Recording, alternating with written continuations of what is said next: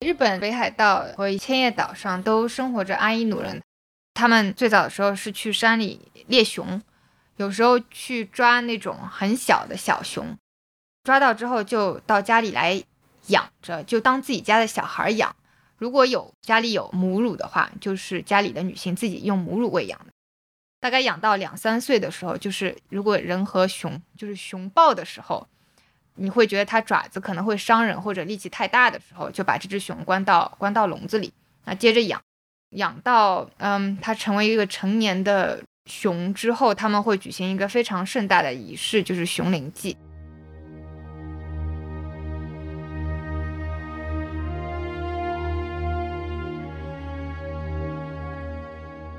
你好，欢迎来到篝火漫谈，我是长河，我今天邀请到的是。著名的小众公众号“他者”的执行主编吴亦凡。大家好，我是一凡，今天很高兴可以来到这里。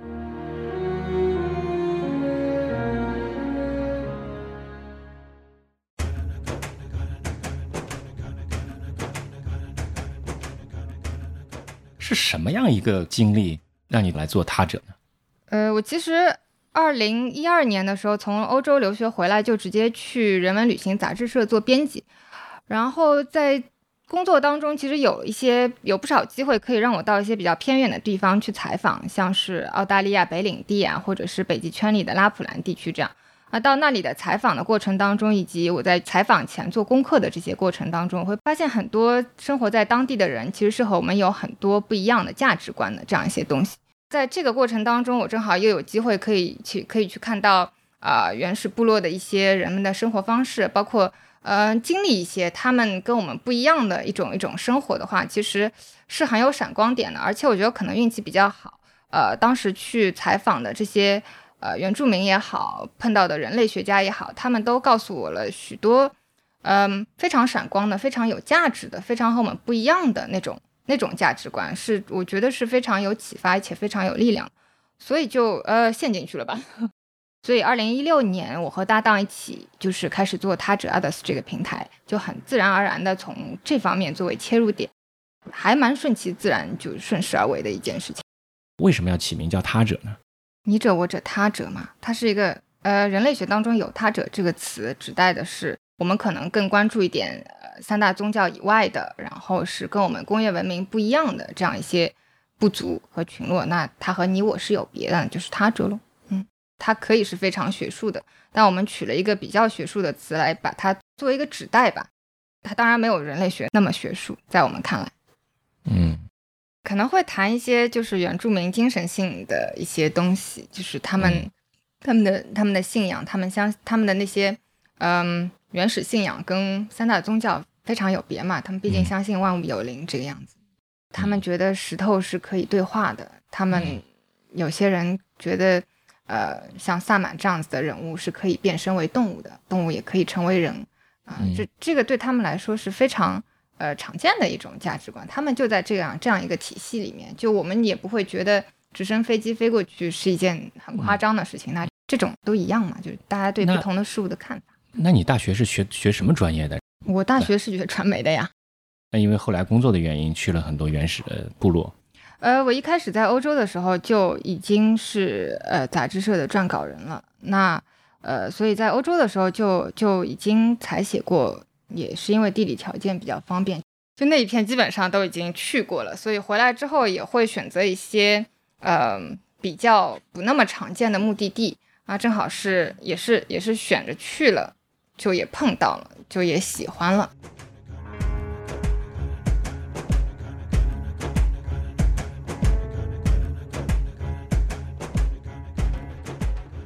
那现在这个全球的原始部落大概是什么样的一个分布状态呢？我觉得世界各地都会有一些原住民，一些说到部落可能不是特别恰当，一些原住族群吧，包括欧洲，在拉普兰依然有萨米人。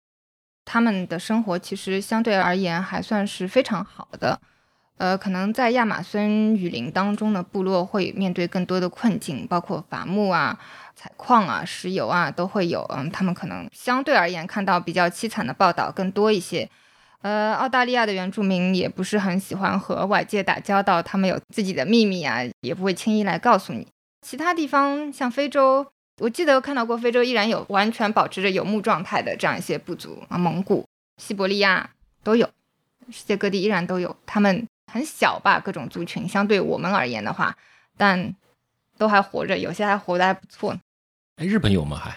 有日本北海道，嗯，叫阿伊努人。他们当中有过一段时间是文化断掉的，但他们最近非常强悍的又把自己的文化复兴起来，包括在呃东京，甚至有阿伊努人在东京的街头开设了传统的美食店，就完全是供应阿伊努美食的一个非常有勇气的做法。因为毕竟对现代人来说，传统食物有些有些真的没有那么好吃。当然，我不知道阿伊努的这个传统餐厅是不是美味啊，只是只是这样一说。这么说起来，几乎主流的工业化的国家应该都还是保留着这群人。对，基本上都有。美国呢？有啊，印第安人，他们生活在保留区嘛。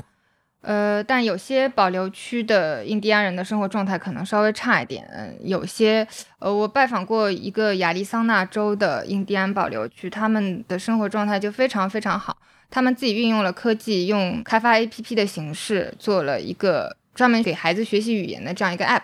他们也是用这种方式来做了一款游戏，呃，也是让孩子对自己的传统文化更能触及，更能把传统文化推到年轻一代的人面前嘛。啊，当然也有一些，呃，像包括在新墨西哥州的一些印第安保留区，他们的生存状态就相对而言更差一些，可能有时候也会出现，呃，食物不够啦，下雪就没有办法通路了这样一些情况。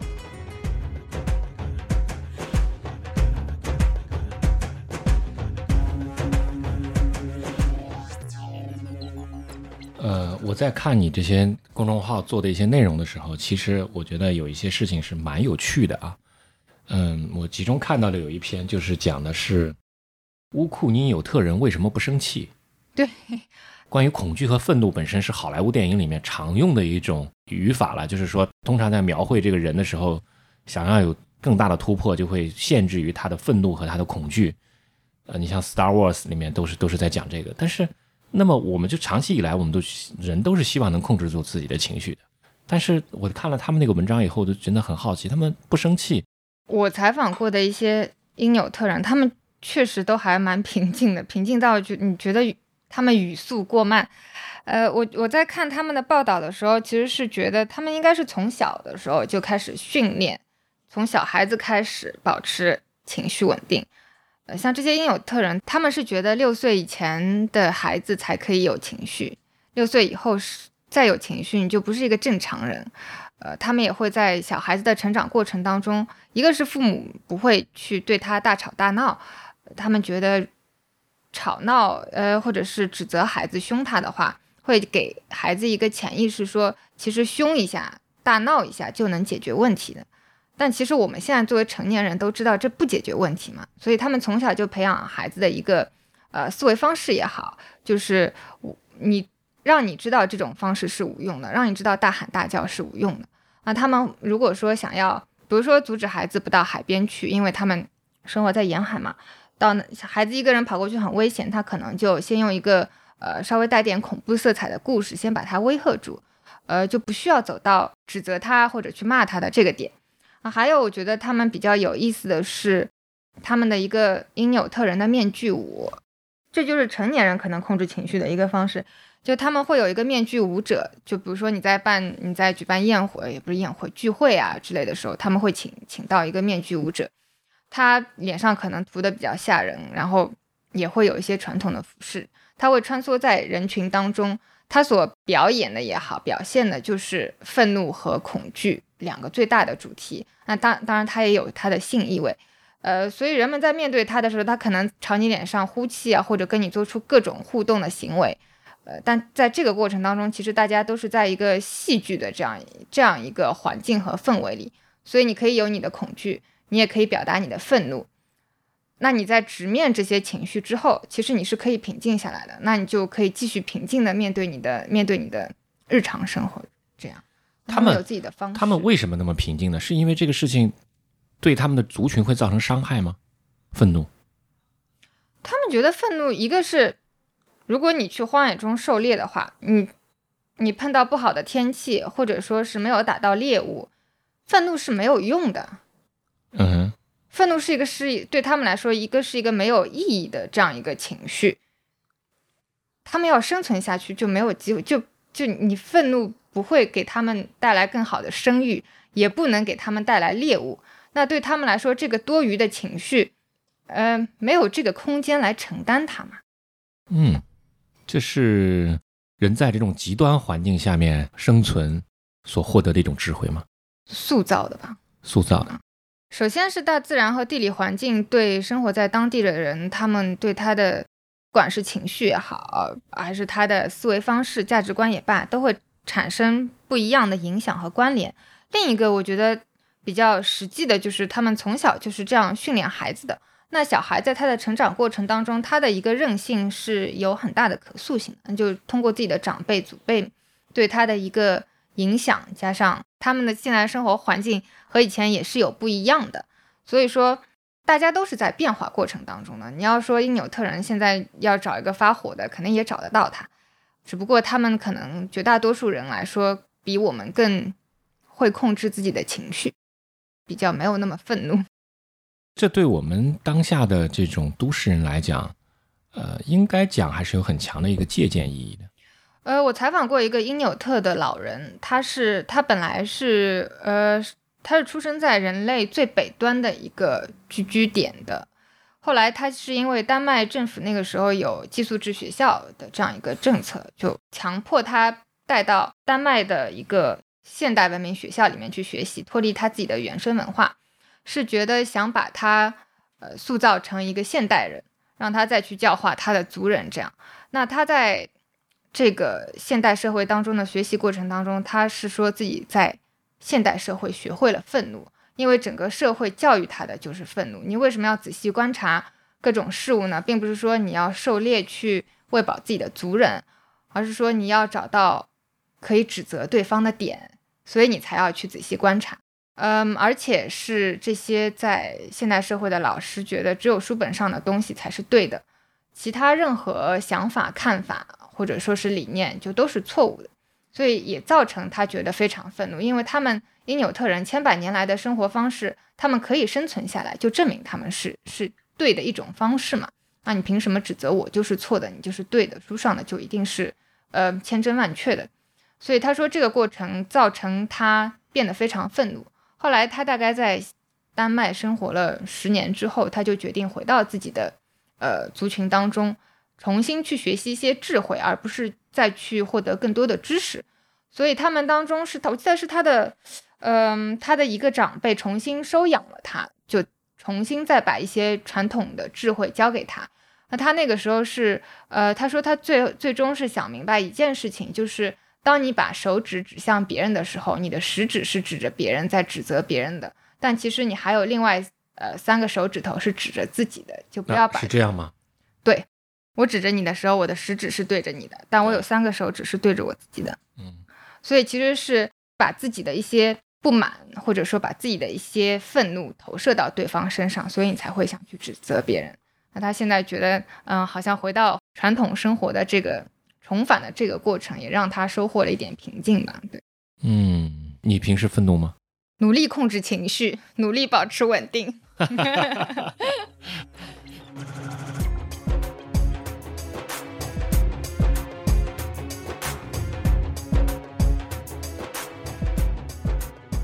刚才你说的那个、那个，你采访的那个，呃，因纽特人的那个、那个、那个、那个老人，嗯，就是说他是被政府的那种。童童话项目改造的，对吧？对，是的，就是在世界各地都有吧，在在美国非常多，在澳洲也有啊，在丹麦，呃，他们是建立了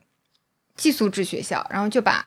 一整代原住民小孩就被迫他们一定要上寄宿制学校，不许说传统的语言，剪像印第安的话就剪掉他们的长发，呃，条件非常非常可怕，在这样子。呃，拥挤不堪，然后有些学校其实到后来并没有让孩子去真的去学习，而是让他们去做一些苦工。呃，很多很多小孩就就在那儿死了。嗯，也有一些就等于说受到了非常大的心理创伤，有很多刑罚之类的。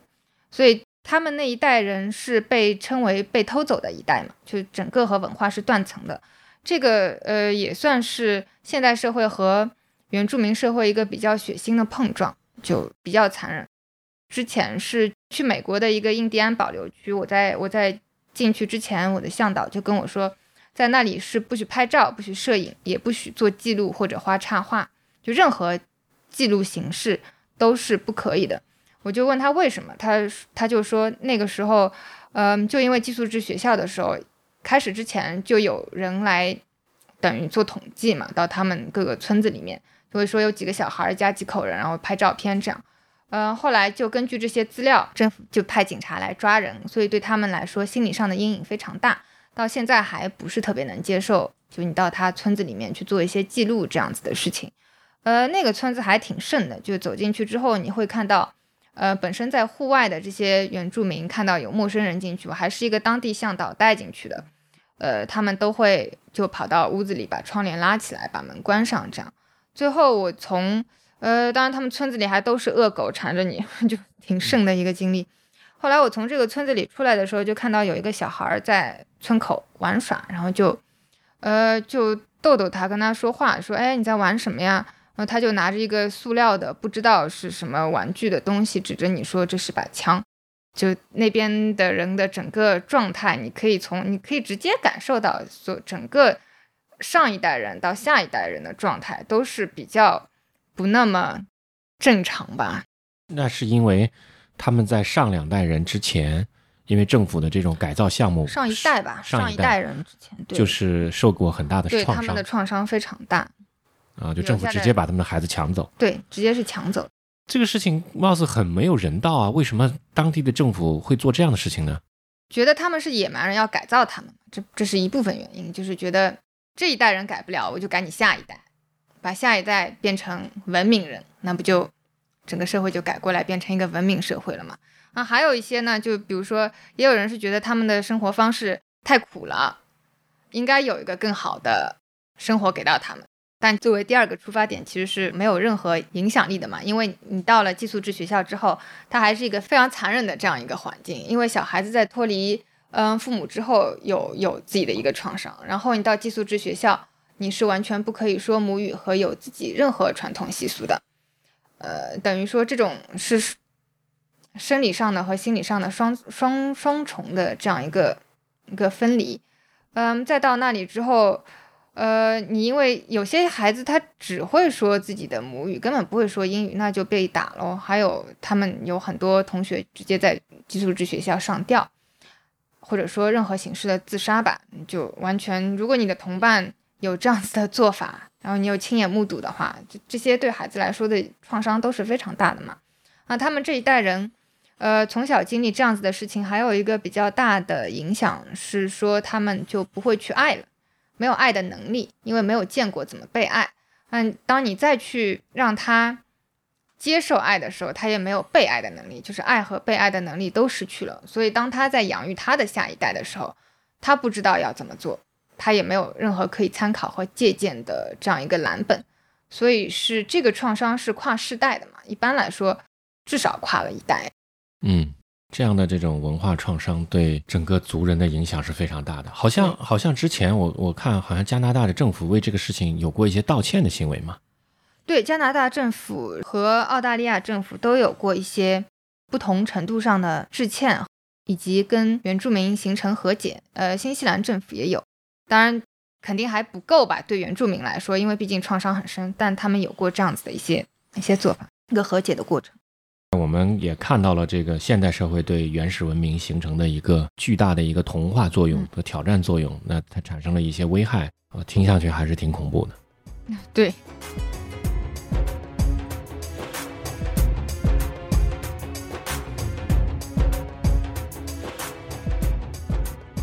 你们对？原始部落里面，因为文化，因为生存环境，形成了非常多的智慧。这些内容的介绍又是比较多的，你能分享一些关于这方面的信息吗？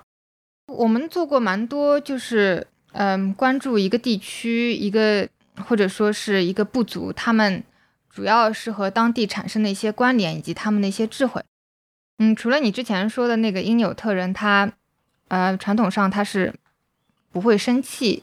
有这样子的一个一个现象之外，我觉得还有一个比较有意思的就是，呃，我们有一个作者，他是世界上第一个不借助任何现代仪器就仅仅靠骑骆驼穿越撒哈拉沙漠的一个探险家，叫 Michael Asher。嗯，他在做这趟漫长的探险之前，他和一只在苏丹的贝都因部落一起朝夕相处了大概有三年多的时间。而对他来说，他的一个发现就是说，这里的贝都因人他们的记忆力非常惊人。他说，然后记得他刚他跟我说，有一次他和一个他的贝都因向导，嗯，出去做一些。短小的旅途的时候，他的向导就会在一片在他看来完全一样的树林里问他说：“哎，你还记得两年前我们是在哪棵树下扎营的吗？”他完全不知道，但那个他的向导就可以轻而易举，就是非常明确的告诉他，就是在这棵树下。还有一些他的有趣的经历，就是觉得贝都因人每个人都是追踪的好手，因为他们要在沙漠里生存嘛，他们只要就是非常。简单的查看一下骆驼的脚印，就知道这个骆驼是公的还是母的，它身上有没有背有没有背重物啊之类的，就一目了然。还有就是，嗯，他觉得在沙漠当中拜访不同的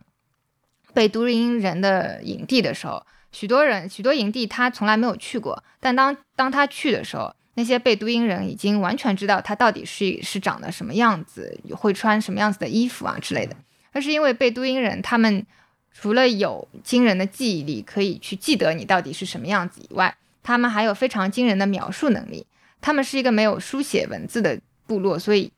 所有的东西全靠嘴描述。所以他们这种，呃，描述方式和他们的和他们的记忆力结合到一起，才才能让这支部族在这么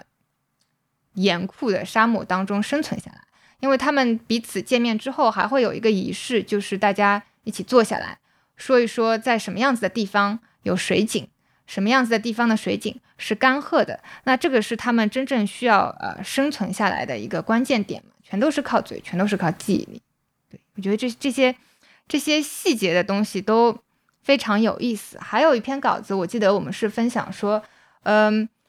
著名的人类学家马林诺夫斯基他在南太平洋发现了一个。库拉库拉圈的仪式，就是在一些群岛上，他们有一个项链和一个闭环，都是用贝壳制成的。嗯，然后做一些交易。简单来说，就是用闭环，呃，走逆时针的方向和你在你逆时针群，在你自己的岛屿，然后走逆时针的方向，它的其他的岛屿上跟他们交换。然后你的你的项链呢，是从是走顺时针的方向，和你顺时针方向上的岛屿做交换，做你你都会在不同的岛屿上都会有这是交易伙伴。他的人是走逆时针，岛屿嘛，就看你看啊，岛屿。比如说，比如说这是，比如说这是我的岛，那我要交易的时候，逆时针的岛屿就在我的左边，是对吧？顺时针就在。他们没有时钟吧？他们为什么会选择？那是我们的表达方式啊。啊，对。但他们，他。群岛嘛，各个岛嘛，是他就是走这个方向和走那个方向，嗯，就左走右走，左走还是右走？他们有这样的一个交易的网络圈，就是啊，就做什么呢？就交易什么呢？一个是交易贝壳做的项链，还有一个是交易贝壳做的贝壳做的闭环，这样。闭环啊，这有什么特殊的含义吗？它的我我们我之前采访了一个，因为这两年来这个库拉圈的交易是非常的不常见，几乎濒临消失的。所以我们找到一个，呃，近几年还参与了这样子的一个仪式的原住民，采访他说，到底这个库拉圈的，嗯，交易的意义是什么？那他给我们的答案其实还蛮神奇的。他这样说的，他说这种交易并不是一般理解意义上的交易，它的意义并不是说，嗯，要得到这个贝壳或者说是这个首饰本身，呃，贝壳不能填饱肚子，也不能帮他们抵御外敌嘛。嗯，它是一种像是，它的比喻是说，像体育在商业化之前的存在是高于生存本能的。我觉得，嗯，其实是这样子，就是当摩托艇啊，或者说是一些比较高级的船到到他们的群岛生活当中之前，其实他们要做这项交易是非常的不容易的，穿过海海湾什么都是要。冒一些生命危险。那他们是用这样子的方式告诉自己在其他岛屿上的交易伙伴：“你对我来说很重要，你值得我为你冒生命风险。”就是这样一个表达方式，才形成有这样一种呃，在生存之上的交易形式的存在。那现在他们有很好的船，他们有钱，所以就这这种表达和这种。对人和人之间的交往关系的形式就不复存在了嘛，就慢慢冰所以他们是通过这种就是不是商品买卖的这种交易来达成彼此之间的文化认同、沟通、情感抒发、情感抒发。对你对我来说很重要。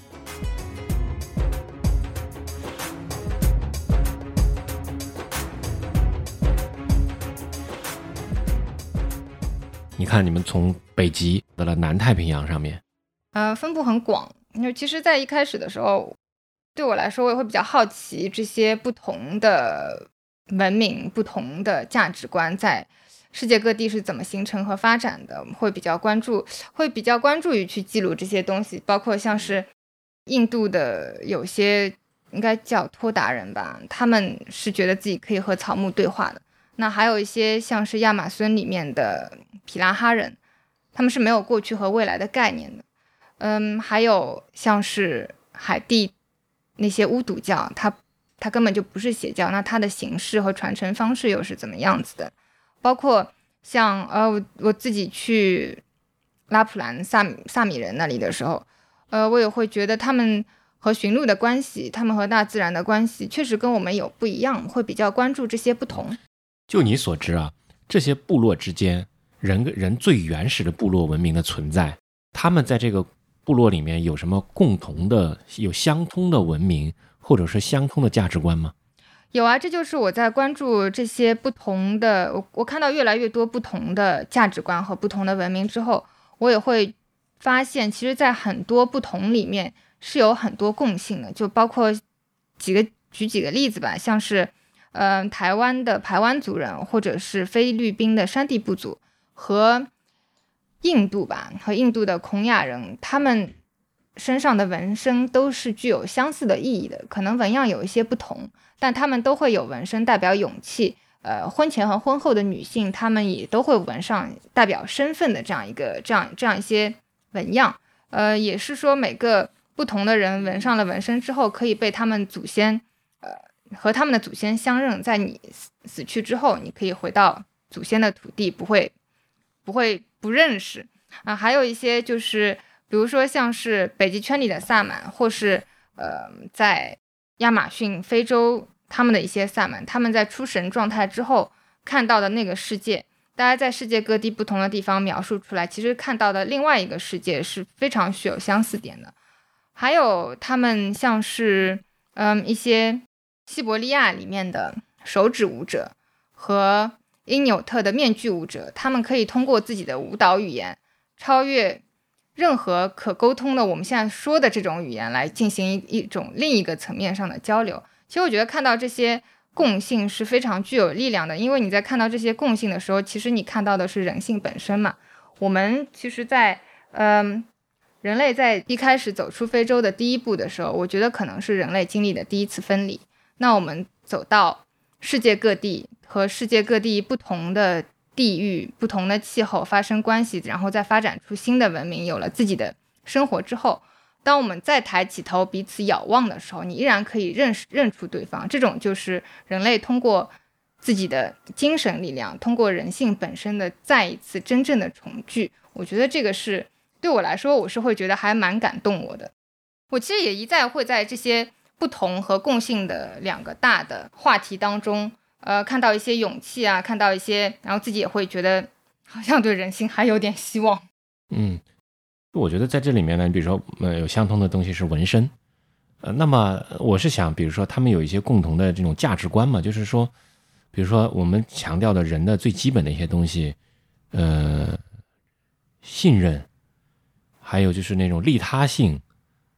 还有就是这种呃，有没有可能？比如说，自私的人有没有可能在这种群体里活生活？因为人都是基自私的嘛。这些内容我我其实挺好奇的。嗯，有一种说法是，所有的游牧社会都是最平等的社会，就被他们称作为平等社会。是的，呃，其实是也不是吧？就他们知道怎么处理那些 自私的人，就比如说，嗯，也不会让一些呃猎人，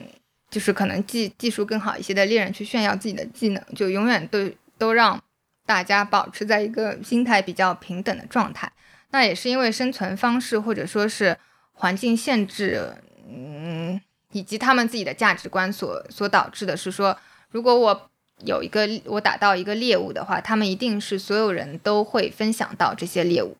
呃，可能也不是说每个人都分到相同的，啊，怎么说相同相同的分量，呃，猎人可能分到多一点，或者说男性男性吃的多的分的多一点，孩子就就吃的少一点，但他们会会会有一个这样子比较相对来说平等的一个分分配方式，主要也是因为他们不囤粮啦。大家都要吃嘛，所以说他们会比较平等。嗯，对。但是这个里面就就是说，这个在这样的原始部落里面，为了生存，呃，他肯定有一些价值观和和和共识的东西嘛。除了这些平等以外，还有一些什么样的生存智慧吗？相信他们的土地，相信土地。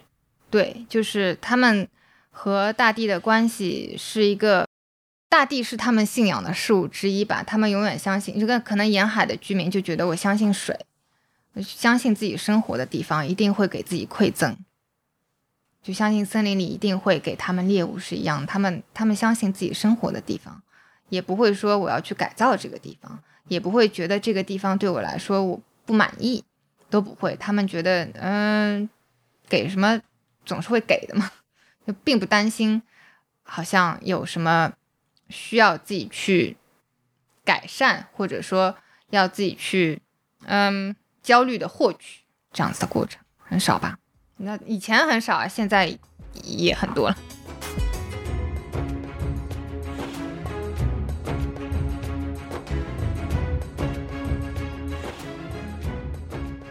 前面说到阿伊努人嘛，就是日本的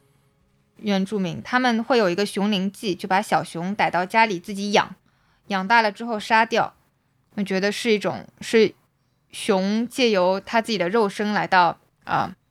来到人的世界里面给给予你们食物，然后又接受了人类的款待啊之类的，再回到他们的祖先的地方。但这种做法就特别，你你也会觉得特别扭曲啊！他自己养大的，养大一只熊，就母乳喂养，然后再把它杀了，这样。你可以具体说说啊，这个养熊的这个故事。对日本，嗯。包括在北海道，呃，和一些千叶岛上都会有，都生活着阿伊努人。他们最早之前，嗯，是会在冬天的时候去山里，也不是冬天吧，就他们最早的时候是去山里猎熊，有时候去抓那种很小的小熊，找到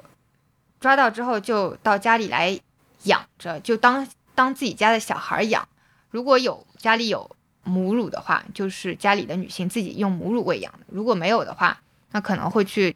嗯，用一些就反正给孩子吃的那些东西，就慢慢的把它养大。大概养到两三岁的时候，就是如果人和熊就是熊抱的时候，你会觉得它爪子可能会伤人或者力气太大的时候，就把这只熊关到关到笼子里，那接着养，养养到嗯，它成为一个成年的。熊之后，他们会举行一个非常盛大的仪式，就是熊灵祭。他们会请全村或者说是邻村的所有人都一起来，嗯，看他们把这只熊杀掉。那就会请一个非常好的呃弓箭手，一枪，呃，对，一箭毙命。把它杀掉之后，他们全村的女人就会在那里伤心的哭喊啊，各种。最后呢，他们就把这只熊，呃，就。熊肉分享和熊血啊，各种就分享给，呃，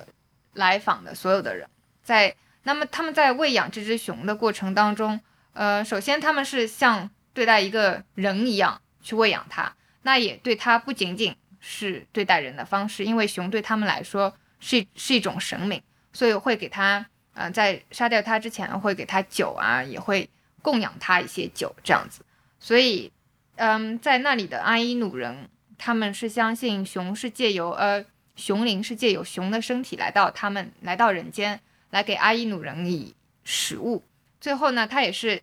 嗯，接受了、享受了阿伊努人给他的这些供养和款待，然后借由死去再重新返回，呃，熊岭的故乡，这样子，他们会有一个，嗯，这种对我们，对我们来说可能比较难以接受，然后又非常残忍，既很残忍又很扭曲嘛。是的，因为你毕竟把他这样子养大，然后你又是亲手杀了他，但就是这种价值观的和我们价值观的一种碰撞，它其实是非常，呃，也不是说非常常见，就它也存在，就它并不是说好像我们一谈到原住民或者土著，很多可能很更多的时候，大家想到的是一种浪漫化的一种，嗯，异域风情也好，说他们和。啊，大自然之间有非常美好的关系也好，或者说他们就是有一个非常平等的社会，大家都可以做到分享一切，或者说他们就是比我们的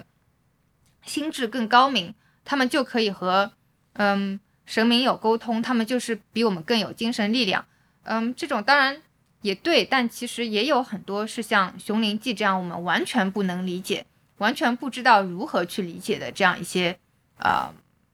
价值观、生活方式，或者说各种仪式的存在。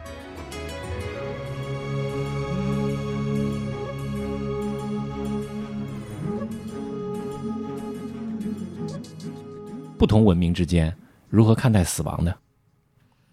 嗯，我觉得有一个他们的一个共性，是有许多部族并没有认为死亡是一个终点。他们也会有些部族是相信轮回的，也有一些是认为，嗯，他们人死后是去了祖先的领地，一个比较遥远的巴布亚新几内亚的雨林里面，他们有保存木乃伊的这样一个习惯，他们会制成木乃伊，然后把这些干尸放在一个嗯陡峭的岩壁上，俯瞰他们的村落。他们觉得死去的这些祖先会在夜间回到这些。呃，干尸上，然后来守护着他们这片村落。他们也会在自己可能觉得比较迷惘，不知道要怎么做的时候，或者是要做出一些比较呃关键的决策的时候，到这些岩壁上去和祖先对话。呃，我们有一个作者，他其实是嗯很年轻的时候就失去了父亲。他去那里探访的时候，其实是为了拍他们一他他们制作木乃伊的这个过程。他是一个摄影师。然后他和当地的一个呃长者就产生了非常深厚的情感。后来他就向这位长者吐露了自己的心声，说自己一直没有办法跨过去，呃，失去失去父亲、缺失父爱的这样一个状况。后来那天晚上，因为他们已经非常啊亲密了关系，所以这位老者就说：“你应该去我们的岩壁上看一下夜晚的木乃伊。”他自己的一个亲身经历是说，他来到。他来到那个地方，并没有觉得有多恐怖，尽管有那么那么多个木乃伊看着他，也是在一个晚上，黑灯瞎火的。他他说就就只有只有星辰给他带来一些亮光。他站在那里的时候，确实是可以感到。当然你会说这些氛围上会产生一些影响之类的，但个人经验嘛，他的体验就是确实会觉得有不同的能量在那里流动。他也是在那个时候确实相信说。呃，尽管肉体死亡了，但他们的灵魂，只要我们依然惦记着他们，只要我们依然思念和爱着他们，他们也同样是会在不同的时刻用不同的方式来到我们身边。呃，并不会是一个真正的决绝的相分离，这样，这是一个他的体验和一个不足自己所相信的东西所带给他的这样一个成长的过程吧。啊，另外，我觉得在嗯很多部落当中。他们其实是有自己的方式和仪式来面对死亡，来处理这样一种失去的巨大的悲伤的。那在现代社会，可能我们更多的时候是采取一种呃压抑自己的方式来保持情绪稳定。但其实，呃，像是在澳大利亚北领地的一些部族，他们会在葬礼上专门聘请一些仪式做仪式的人来哭喊、来呐喊、来强烈的宣泄一种。我们应该爆发出来的情感，所以我觉得原住民当中还有一个共性，就是说他们一定是会把自己的悲伤，嗯，爆发出来也好，或者是用他们自己的各种不同的方式来处理干净。呃，也也有一种说法是说，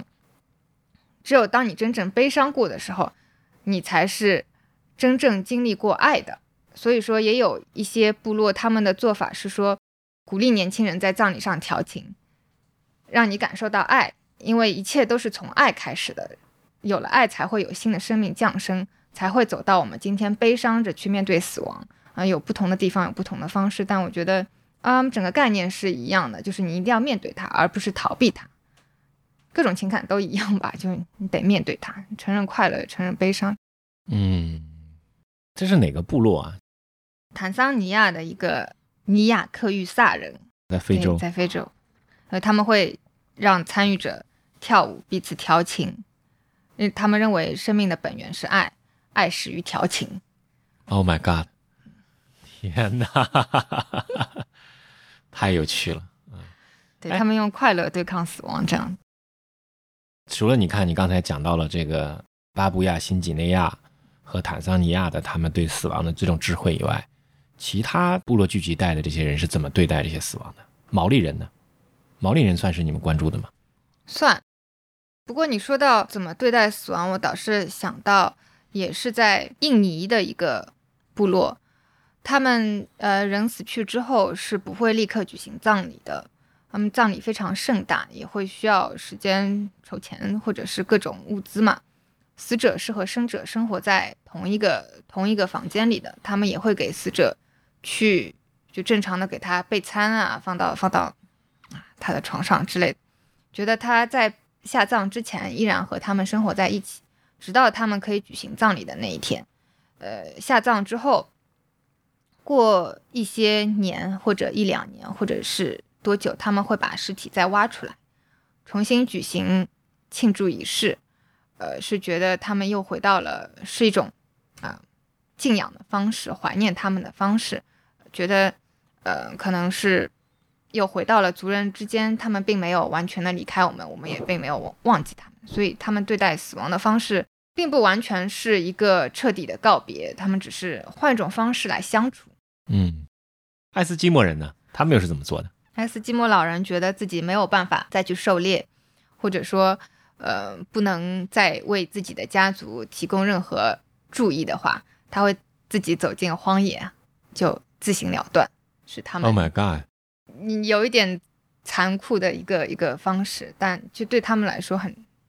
很正常。是的，就是有有一些每一个老人都是这样吗？在爱斯基摩人中间，是他们的一种传统。嗯啊，这是他们就比如说他们在没有食物的情况下，嗯，或者食物非常短缺的情况下，那就老人会选择去死啊，就把生的希望给更有希望的人。哦天哪，这听上去这件事情又不美好了，是吗？嗯，对，当然当然，这个这个，但是你又会觉得很伟大。我觉得是，嗯。就有些包括像呃爱斯基摩老人，他们自己去，呃，牺牲自己这样子的方式，可能对现代人来说，嗯，不那么容易被接受。但就是，我觉得是说记录这些事情是想，呃，告诉更多的人是有不同的生活方式和不同的价值观的存在的。它确实对我们是有冲击的，呃，也是对我们觉得好像他们那样是不是那么好，不是那么对的。但存在嘛，嗯，有些东西从我们现代人的角度上来看，可能它它比较难以让人接受，但它也并不是说一个不美好的东西吧。就人家就是这么干的，就他可能，呃，他们在做这样子让我们觉得不太能接受的事情的时候，对他们来说反而是一个慰藉。他们是他们认为这是一件呃伟大的事也好，美好的事也好，或者是神圣的事也好。就是大家的文化背景和价值观不一样产生的定义，美好的、不美好的、光明的或者黑暗的，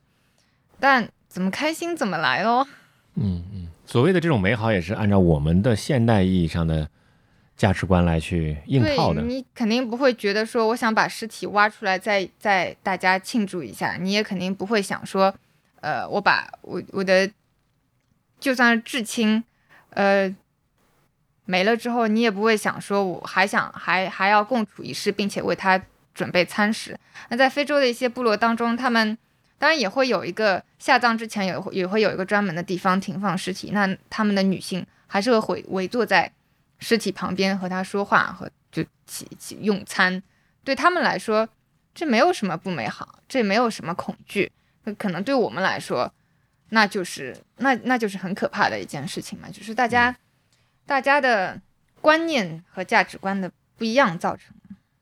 嗯，死亡是每一个人的这个面临的最大的、最重要的一个事情。我们从小到大的生长，我们要不停的面临我们的长辈、我们的朋友、我们的亲人的这种离去，如何从死亡中间学习到这个，或者说从中间去成长，对每个人来讲都是一个极其重要的一个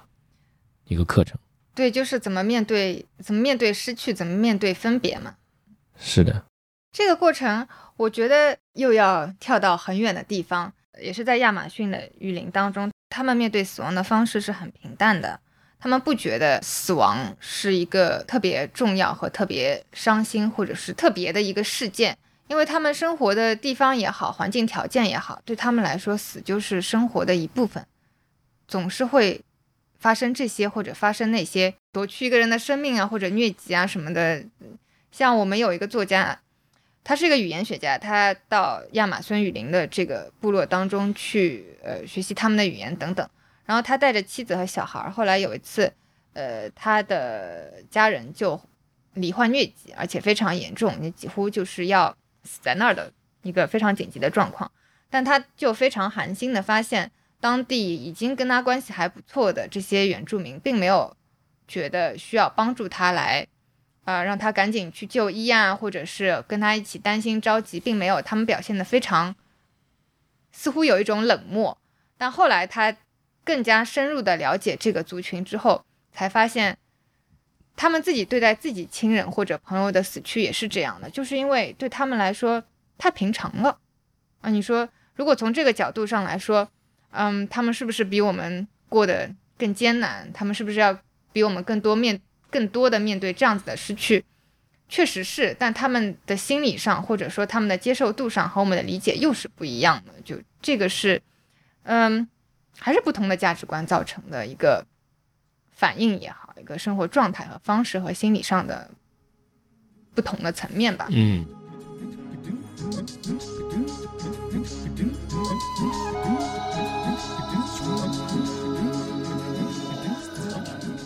我们再来聊一聊他的困境吧。困境大家都有吧？嗯，之前和你说的那个呃伐木的，算一个小故事吧。对，那算是一个小故事。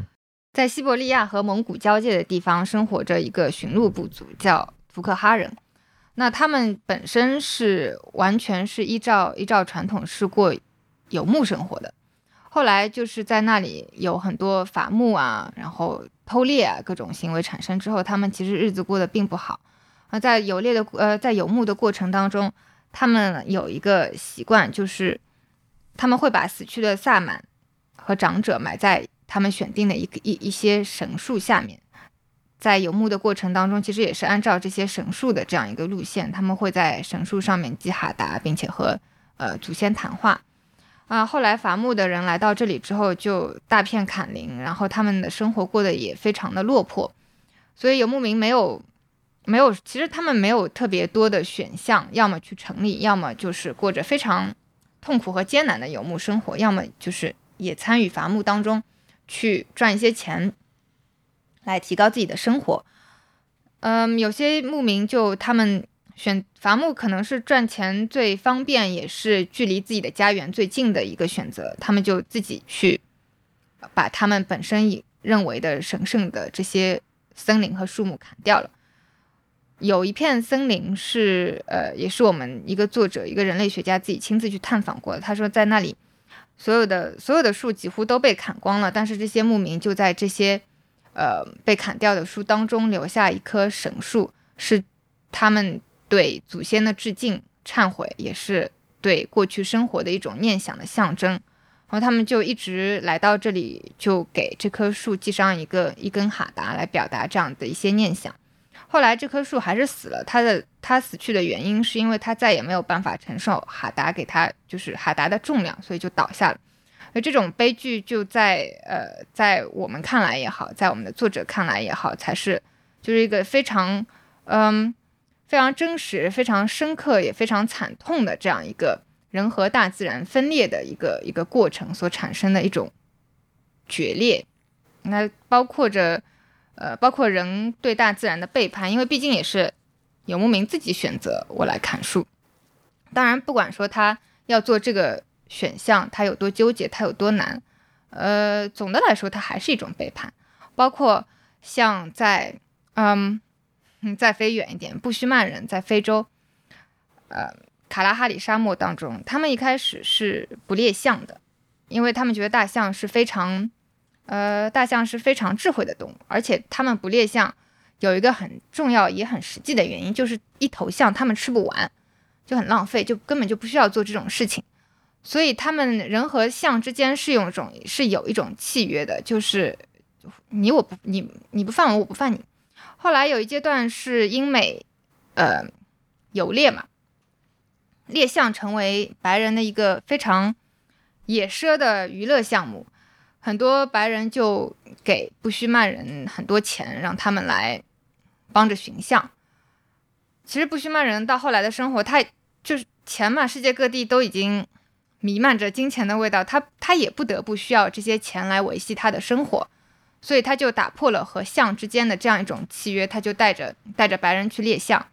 呃，结果就造成，其实布须曼人根本不理解你为什么要猎象，而且这头象白人要白人拿着猎枪猎完之后，他只不过就是想拍一张照片，这头象还是留给布须曼人的，对他们来说又有的吃。又有钱赚，所以就拿下，就做出这样一种背叛。而且他们后来又有了车，自己一家人吃不掉这头象，就开着车和自己的亲属一起分享，又改善了自己的生活。但在做这件事情的时候，他就又打破了人和自然的另一个契约嘛。这种背叛对大象来说，其实也是有智慧的动物，人家也是愤怒，也是会觉得并不是一件理所应当应该发生的事情嘛。就是这样产生的。人和自然也好，人和动物也好，这种背叛、愤怒、绝望，这种不太良性的关系的发生，嗯，这两个都是背叛的故事，就是这也是他们的这个，因为现在的这个全球的商业化和资本主义，包括这种消费主义带来的这种呃很多的社会问题，呃，让这些部落不得不去背叛他们原有的那种生活方式和价值观，对吗？那有没有融合好的案例呢？年轻人想离开自己的传统生活，到大城市里面生活，算吗？算他们的一个窘境吗？这这是算是算是种逃离吧？算一种追求吧。啊，因为我们俩这我们俩的价值观就不一样。我说逃离，你说追求。OK，你继续讲讲。呃，我我我个人的理解是说，呃，其实挺正常的，因为呃，受到我们工业社会各种科技的发展和。一些美好生活的吸引，人嘛总是想追求更好的生活。那年轻人就觉得，呃，老一辈的想法或者比较无聊、比较无趣，那想要去追求更新鲜的东西，他们就想到城里去生活。当然也有，呃，受到一些可能电视啊什么的这些广告里面的鼓动，他们就去了城里生活。那老一辈可能有些并不希望他们去，可能更希望他们来传承自己的。自己的一些智慧，那就产生了，呃，年轻人和老者之间可能会有一些冲突。那我觉得这种事情发生在世界各地都是这样，只不过在原住民当中，其实他们并不完全理解要在工业社会生活下来、生存下来所要付出的代价。那很多人是并没有做好准备的。首先，他们，嗯，可能学历就不够，或者他们本身所受到的教育和他们的。自己本身已经有的价值观是没有办法融入现代社会的。那他们来到这里之后，就变得可能很快身上带的钱就被骗走了，或者说，嗯，根本就不知道怎么在现代社会生活，造成酗酒各种社会问题，无所事事。但他们其实，呃，很难说他们有退路可以回到自己的呃传统家园里面。一个可能，嗯，部落当中也已经。不再接受他了，一个也有可能他自己觉得，呃，我没有脸面再回去了，就造成这样一个造成这样一个困境。但我觉得是一种追求造成的幻灭吧，寻而不得嘛，人人有了。呃，他们的退路比较，他们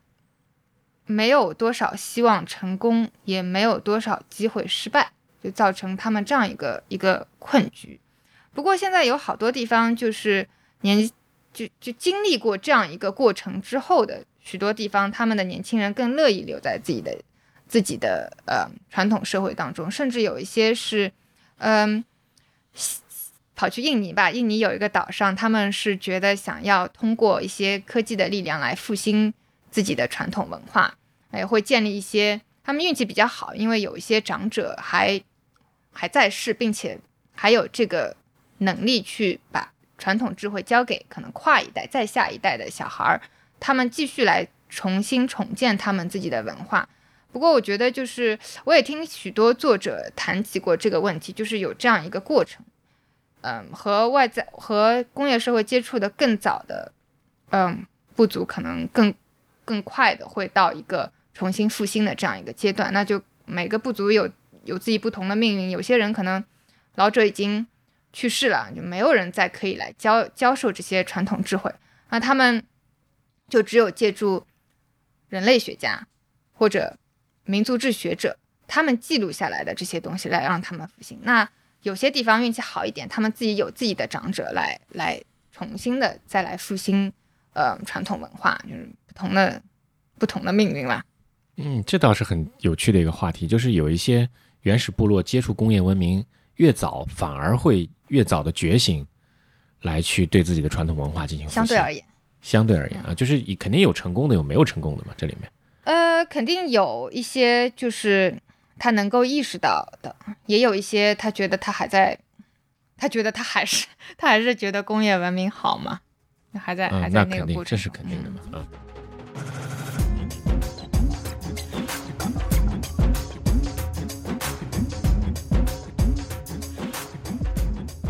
你有没有觉得这个我们两个现代人坐在这个一个很温暖的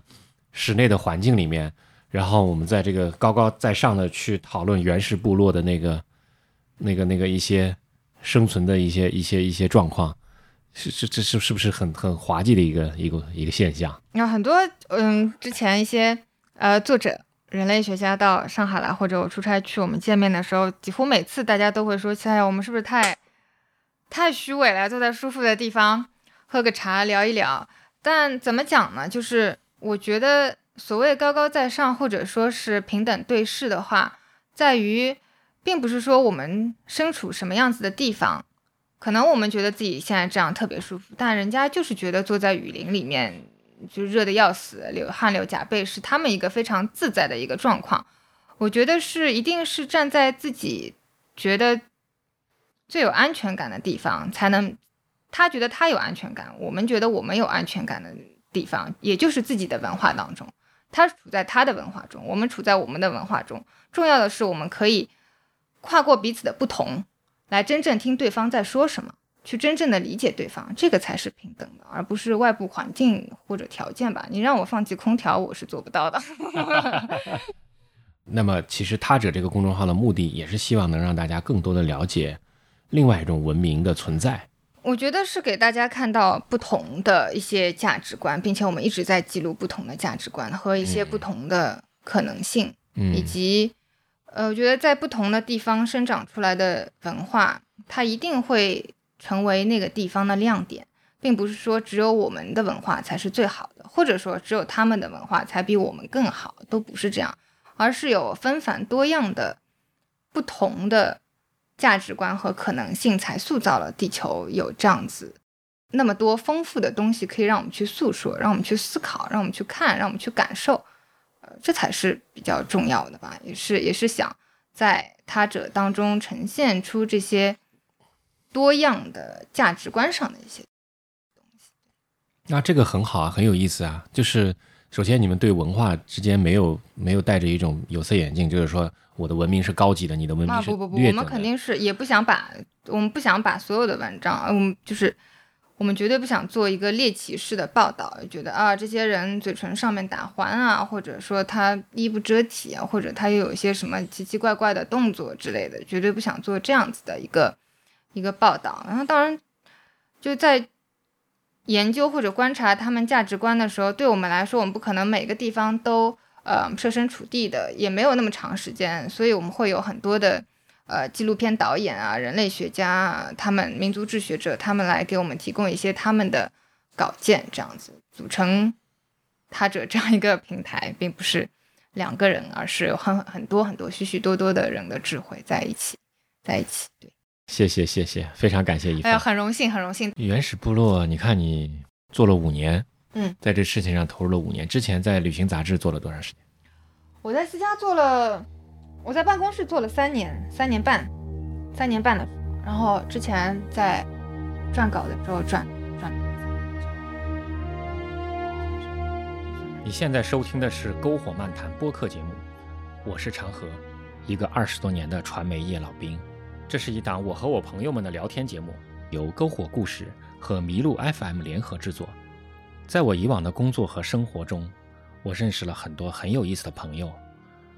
他们很多都是各行各业的专业人士。我很想邀请他们一起聊聊天，大家围聚在一起，在这个浮躁而喧哗的时代。听他们讲讲那些不为人知的故事。所以我决定开一档播客，名字叫《篝火漫谈》。篝火漫谈名字的起源是原始社会人类围着篝火分享狩猎经验和个人感受，这一直都是人类最原始、最本能的社交方式。它代表了一种自由平等的分享精神。篝火漫谈正是来源于这种精神。我希望和你一起开始一场立足于现实又超脱现实的思想之旅，让我们在今后的时光中一起围着篝火，倾听对这个时代最有价值的见解。本节目在苹果播客、谷歌播客、Spotify、亚马逊音乐、Turnin Radio、喜马拉雅等各大平台上线。除了以上平台，你还可以在 Pocket Cast、Overcast、小宇宙等播客 APP 搜索“篝火漫谈”，收听我们的节目。篝火故事是由资深媒体人长河发起创办的非虚构视频创作者平台。我们致力于用视频、图文、音频等方式，观察和记录社会的变迁以及普通人的故事。喜欢我们的内容，就请加入到非虚构创作者的大家庭吧，跟我们一起讲好中国人的故事。谢谢你的收听我们下一期再见。